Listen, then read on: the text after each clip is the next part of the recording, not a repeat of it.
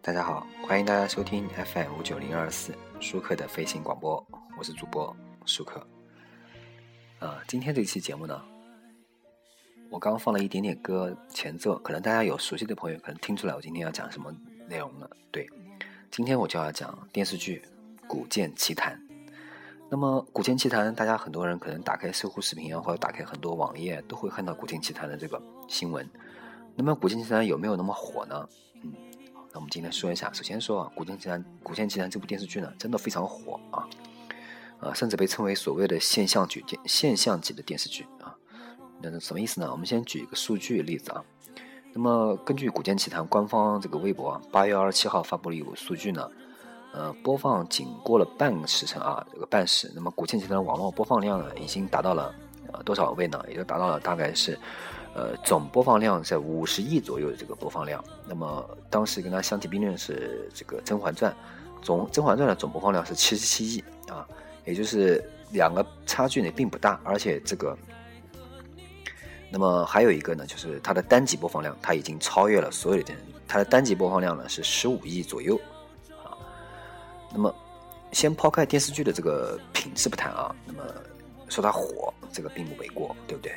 那我们再看另外一个数据，呃，二零一四年八月九号啊，这个艺人新媒体指数新二前二十名，其中前十名有七名是《古剑奇谭》的主演，啊，前二十名中中中有两十一名。你看前十名都有哪些人？我先数一下啊，第一名李易峰，第二名吴秀波，第三名马天宇，第四名杨幂，第五名陈伟霆，第六名佟丽娅，第七名陈赫，第八名张智尧，第九名戚薇，第十名郑爽，是吧？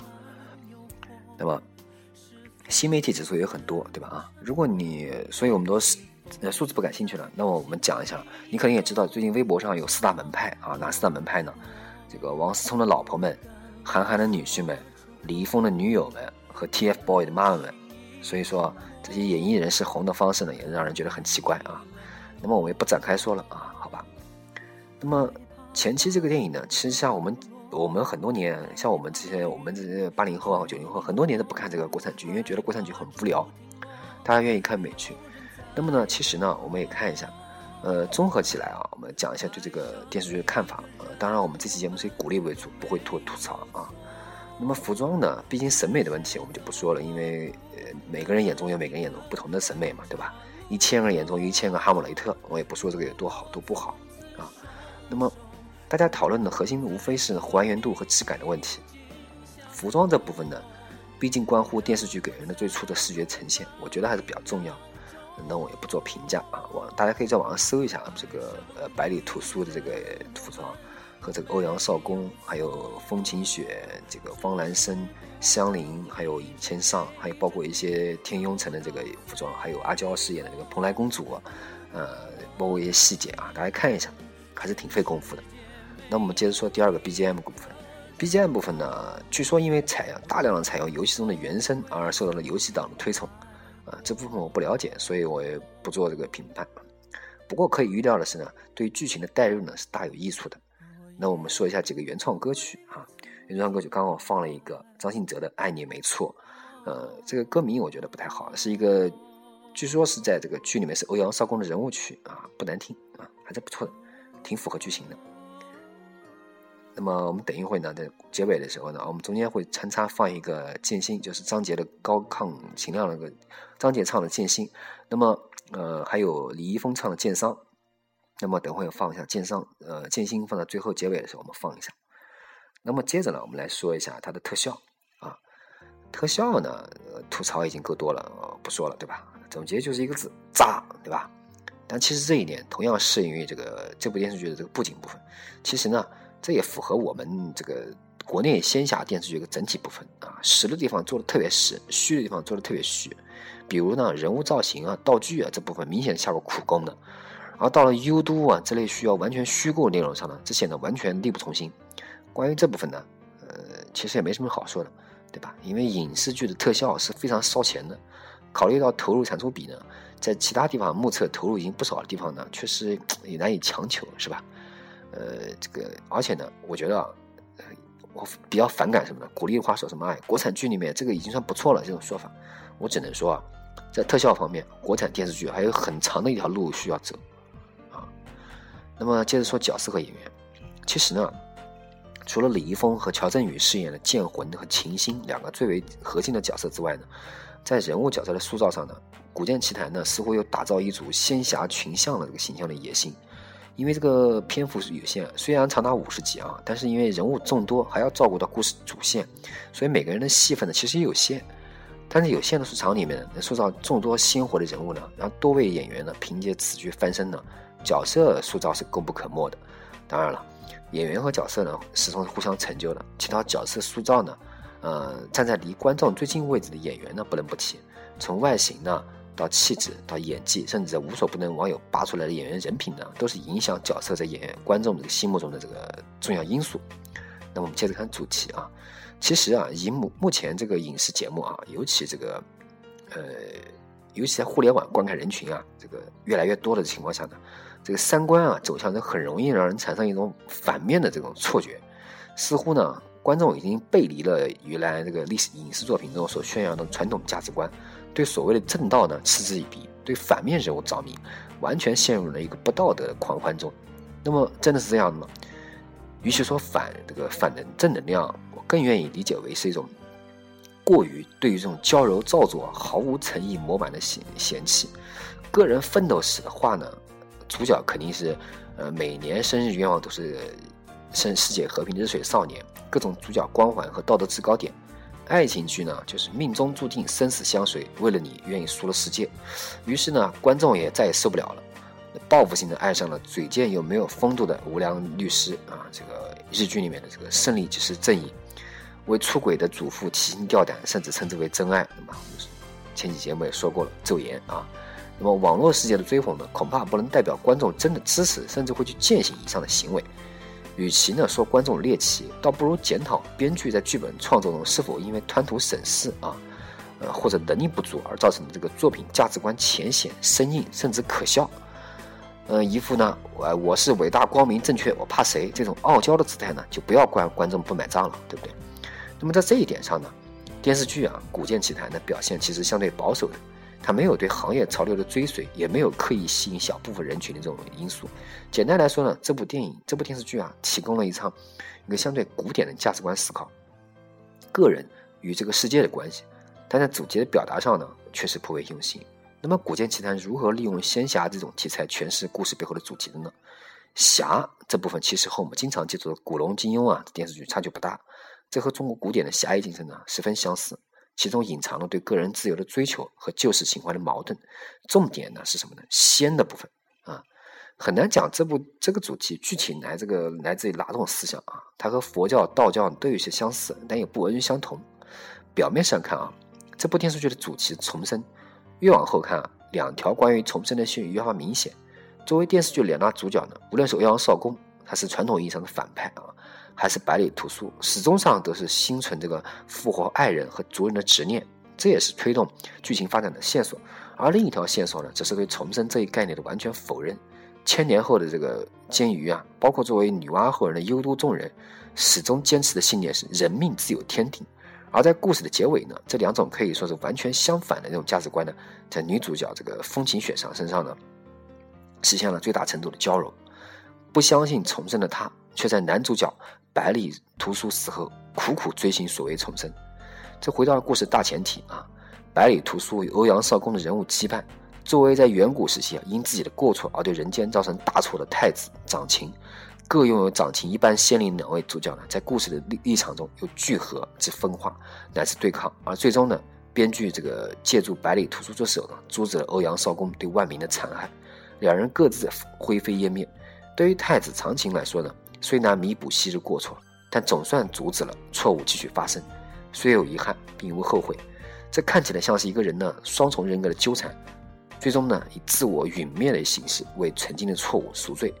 剧情发展至此呢，游戏也好，电视剧也好，编剧的意图呢已经明显的摆在观众面前：重生不可得，终点是救赎。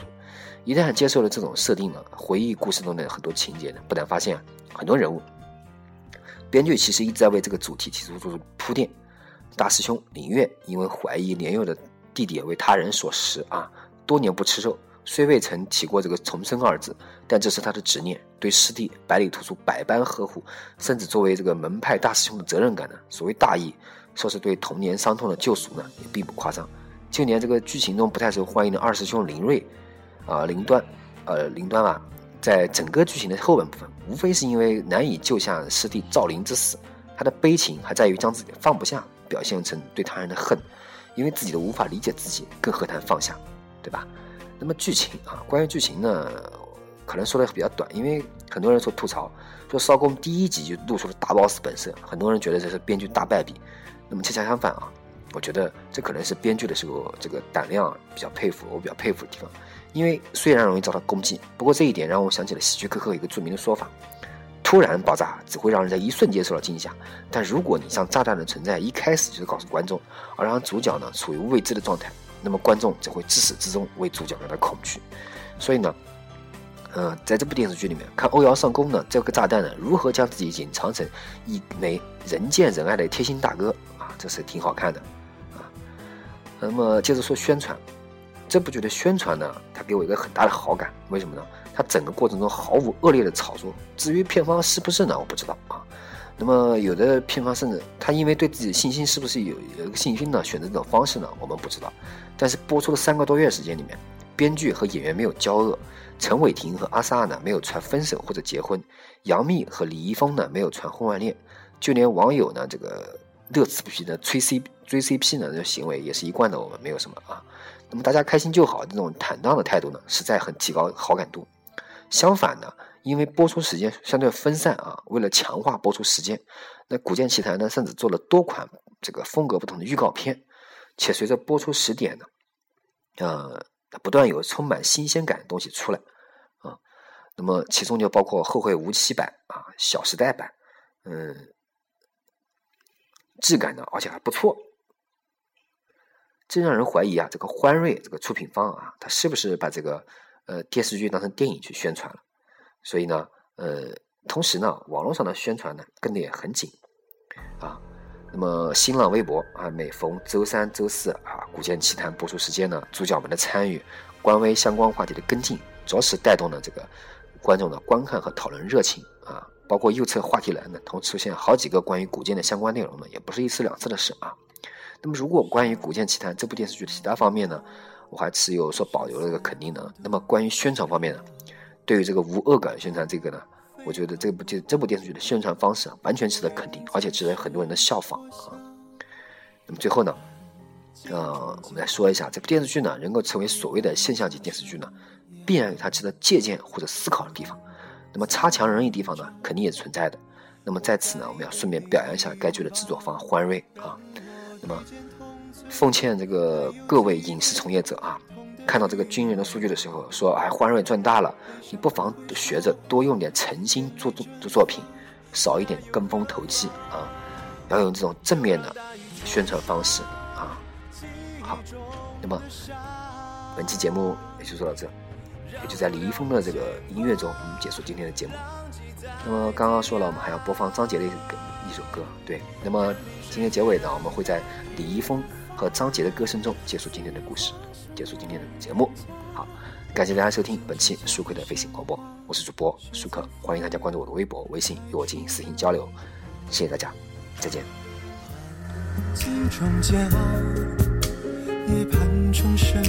也好。我在等你拥抱，让我遇见痛醉，还有几杯痛的余味。悲伤不会说话，眼泪蒸发，那又何妨？就让大雨冲刷记忆中的伤。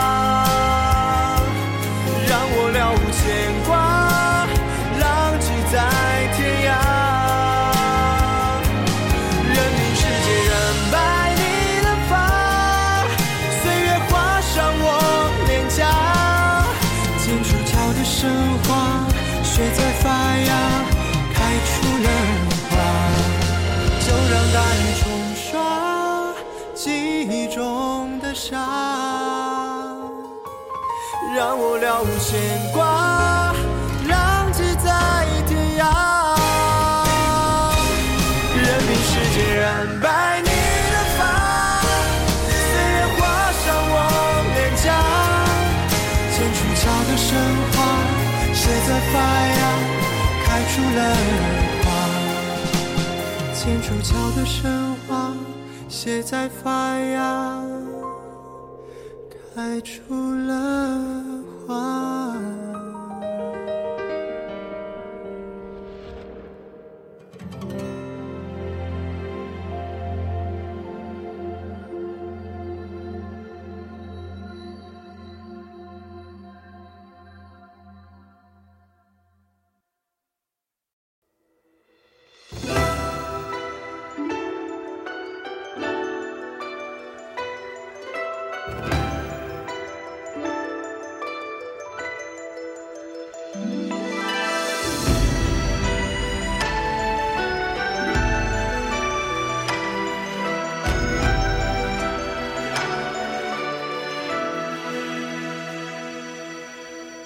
尘封在星云虫鸣的魂魄，叫醒了恍惚梦魇的无措，解开这宿命的脉络，逃不开这一世的寂寞。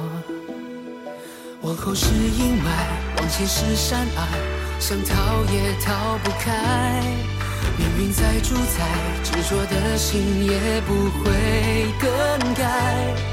哪管桑田，哪管沧海，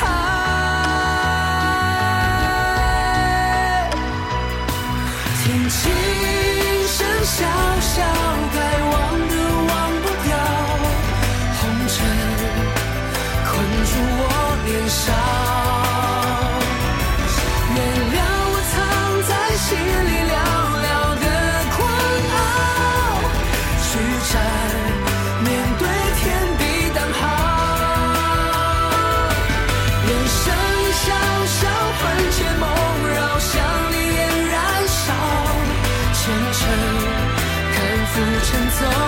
一遭，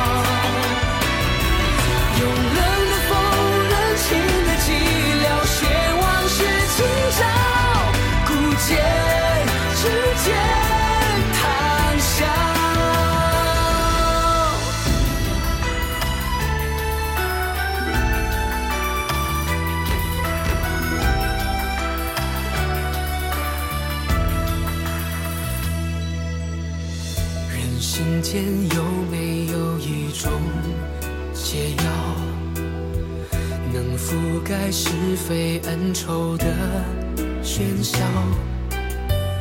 辜负了分际的剑鞘，斩不断这一生的桀骜。往后是阴霾，往前是山隘，想逃也逃不开。命运在主宰，执着的心也不会更改。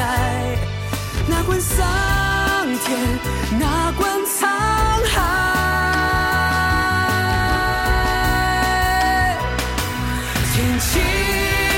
笑笑，该忘的忘不掉，红尘困住我年少。